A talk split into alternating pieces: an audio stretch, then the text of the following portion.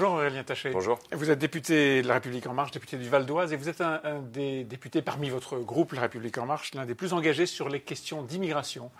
Euh, Christophe Castaner, le ministre de l'Intérieur, a évoqué dimanche euh, la volonté de travailler sur des quotas d'immigration. Est-ce que vous aimez le principe, l'idée ou la promesse? Écoutez, je pense qu'il a d'abord commencé par dire qu'en matière d'asile, évidemment, il n'y aurait aucun euh, objectif ou quota de fixer. On parlera du droit d'asile euh, tout à l'heure, mais parlons des quotas d'immigration. Sur l'immigration familiale, j'y serais opposé parce que là aussi, ça relève des droits de l'homme. Mais sur l'immigration professionnelle ou économique, moi, je pense que c'est quelque chose qui peut être étudié.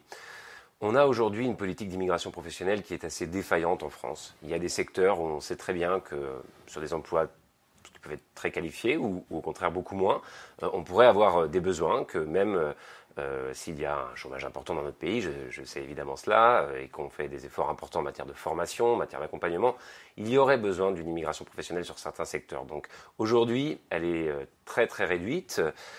des objectifs annuels pourraient permettre certainement d'avancer. La question que je me pose, c'est est-ce qu'il faut les fixer au niveau national ou au niveau européen? Moi, ma préférence, c'est L'objectif, c'est national. Au fond, tout ça part d'assez loin. Ça part d'une lettre d'Emmanuel Macron au début de l'année, après la crise des Gilets jaunes, pour amorcer le débat national, le grand débat. Il met l'immigration dans cette lettre, euh, alors que manifestement le Premier ministre et le groupe parlementaire n'y sont pas tout à fait favorables. Ce n'est pas un sujet qui déborde et qui, aborde, enfin, qui est abordé dans les, dans, les débats. Et puis il revient en permanence. Ça veut dire que le président de la République veut absolument euh, qu'on parle des quotas. En tout cas, il a l'air de, considérer que cette idée doit être débattue. D'abord, on va faire mmh. ce grand débat en septembre. À l'Assemblée nationale, on va faire ce grand débat sur mmh. l'immigration. C'est la première fois que la représentation nationale s'emparera de cette thématique de l'immigration. C'est utile. Il faut pouvoir objectiver cette matière, la dépassionner, mettre aussi les démagogues devant leurs contradictions. Regardons si au niveau national, il faut avancer euh, sur cette question. Moi, je redis que je pense qu'une réflexion au niveau européen serait intéressante aussi. Mais si on doit commencer par euh, en discuter au niveau national, faisons-le de manière dépassionnée. Moi, je pense que certains qui qui croient aujourd'hui que ce serait une manière euh, de réduire l'immigration pourraient en être pour leurs frais aussi, parce que mm. vous savez, si on a une vraie politique d'immigration professionnelle, étant donné qu'aujourd'hui elle est très réduite en France, euh, il n'est pas certain que ceux qui voient là une manière de limiter euh, soient aussi bien enfin, que ça se passe comme il l'imagine. Bon, donc vous, quand on parle quota d'immigration, vous dites chic, chic, chic, on va ouvrir les frontières. La plupart des gens entendent de chic, chic, chic, on va les fermer ou les rétrécir. Je dis au-delà de l'asile, on pourrait enfin avoir une vraie politique migratoire dans le domaine économique et tous les grands pays et toutes les grandes démocraties savent que c'est utile. Aujourd'hui, ça ne se passe pas, on n'a pas de politique publique dans ce domaine, on, subit finalement.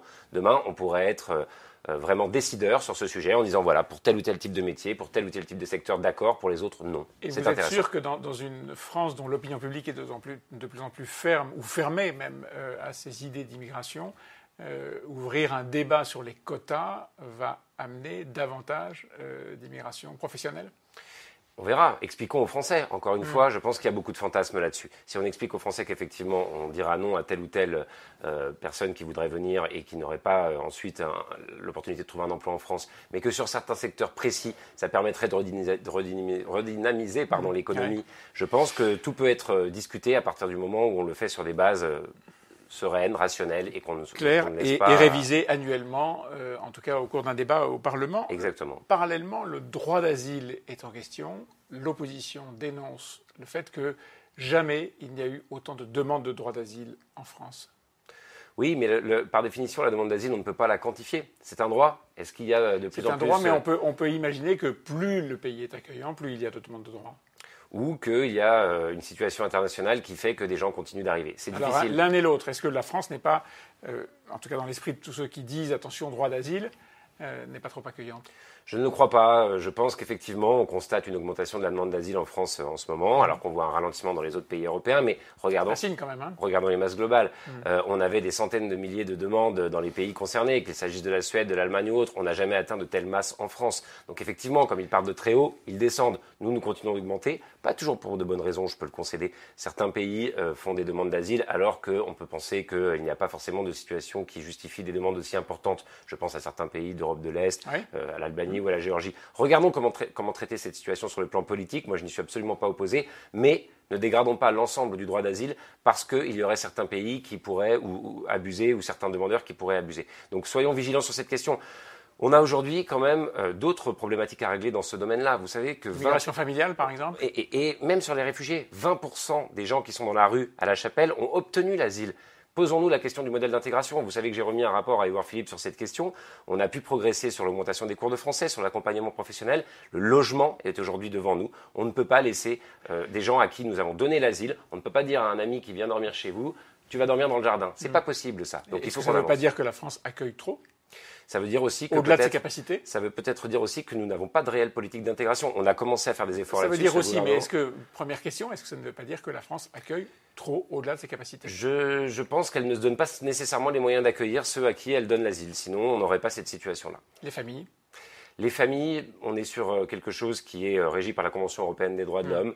Il est difficile, à mon avis, de, sortir de ce cadre-là. Je pense que personne ne, le souhaite. C'est vrai que euh, c'est pour beaucoup de gens qui sont hostiles à l'immigration et qui sont pour une France fermée, avec zéro immigration, c'est le péché originel. C'est Jacques Chirac qui, dans les années d'après-guerre, en tout, cas, la deuxième moitié du, du siècle dernier, dit il faut ouvrir aux familles, au regroupement familial, ce fameux regroupement familial. Moi, vous savez, mais je ne vais pas vous étonner, d'une manière générale, je pense qu'un pays qui respire, un pays qui voilà s'ouvre, un pays qui euh, se donne les moyens euh, de rester un, grand pays inscrit dans le monde euh, est plus fort qu'un pays qui se referme. Donc le droit de vivre en famille, le droit d'un Français d'épouser quelqu'un qui est de nationalité étrangère et puis d'ensuite vivre en France me semble quelque chose qui n'est pas malsain pour une société. Donc il ne faut pas toucher à ça. Je ne crois pas. Hmm. Même si la pression, encore une fois, au travers des quotas d'immigration, tout ça crée un contexte qui peut être défavorable à vos idées en tout cas il est euh, nécessaire de regarder un certain nombre de situations quand des gens ont été déboutés du droit d'asile, quand des gens euh, effectivement viennent euh,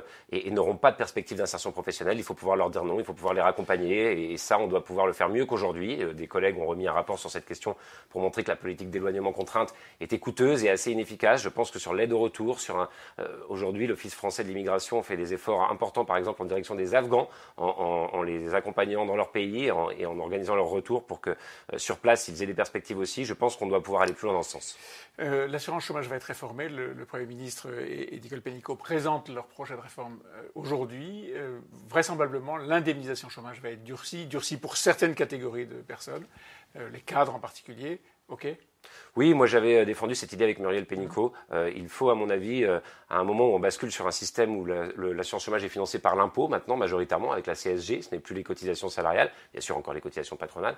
Je pense qu'on est dans un système où quand on demande aux retraités, quand on demande aux revenus de l'épargne de financer une partie de l'assurance chômage, il est logique de se dire qu'on ne peut pas avoir des montants qui soient absolument astronomiques et qu'à partir d'un certain niveau, quand on est sur des catégories d'emploi assez, ou des catégories de Français qui peuvent retrouver un emploi assez facilement, on puisse instaurer cette dégressivité. J'y suis favorable. C'était un système assurantiel, ça l'est de moins en moins. Et, les cadres disent, et les patrons disent, bah, dans ce cas-là, si vous plafonnez les indemnités, alors il faut plafonner les cotisations mais les cotisations salariales ont déjà été euh, supprimées sur le chômage en euh, sous ce mandat. les cotisations patronales. Oui, alors on peut réfléchir aussi à cette question évidemment. C'est logique, non? Mais je trouve que déjà l'effort ah. de la suppression des cotisations salariales justifie qu'on fasse pas logique. On demande un effort. Si on limite les indemnisations, on limite les cotisations, non? On est en train d'avancer vers un système universel de solidarité. Vous avez raison, ça doit se faire par étapes, mais euh, tout est sur la table. En tout cas, moi je trouve que c'est une excellente mesure et même une mesure de justice sociale que de demander cet effort à ceux qui sont à 3% de chômage et qui aujourd'hui peuvent percevoir jusqu'à 6 000 euros de, même plus de 6 000 euros d'allocation chômage pendant deux ans. C'est ce que vous appelez la somme astronomique.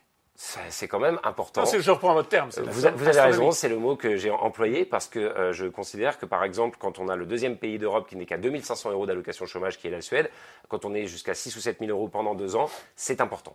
C'est la durée qui compte, c'est ça? Oui, je pense. Essentiellement. Oui. Vous avez créé avec d'autres un club qui s'appelle l'Hyperion, euh, au sein de la majorité. On ne sait pas très bien où il se situe. Est-ce qu'il est dans la majorité ou à côté? En tout cas, plus à gauche. La majorité n'est pas assez à gauche. Il est dans la majorité, mais il vise à faire venir aussi des personnalités qui viennent de la gauche euh, euh, dans cette majorité. En tout cas, de, d'avoir un espace où elles peuvent contribuer à la réflexion sur ces idées que peuvent être effectivement celles de la gauche démocrate et dont je pense que sa place ça c'est personnel, est auprès d'Emmanuel Macron. Et j'ai envie de pouvoir effectivement convaincre un maximum de gens que c'est bien le cas et qu'on puisse réfléchir ensemble à comment faire vivre ces idées au sein de la majorité dans le débat public en France. Et, à force de passer du temps à ça, vous êtes un peu moins présent à l'Assemblée. Vous êtes un des députés qui a été sanctionné pour absence, 25% d'amende sur votre, votre euh, indemnisation, vos, indemnités de, de parlementaire. Pas bien ça. Non, ce n'est pas bien, mais ce n'est pas, pas bien dans un, dans un pays qui s'interroge sur euh, je suis d'accord. travail des parlementaires. Je suis d'accord et je, trouve que c'est tout à fait normal qu'il y ait eu cette sanction. Il faut être exemplaire. Par contre, ce n'était pas parce que je euh, passais du temps à créer Hyperion. C'était un mois où j'installais le Conseil national de l'habitat que je préside et euh, où, on va avoir euh, un programme de travail assez dense dans les mois à venir et où j'étais aussi en circonscription. Et c'est vrai que j'ai été un peu moins à la commission des affaires sociales ce mois-là, ce qui n'est pas bien. Et donc cette sanction est tout à fait normale. Et donc vous l'avez assumé. Merci Aurélien Taché. Merci à vous.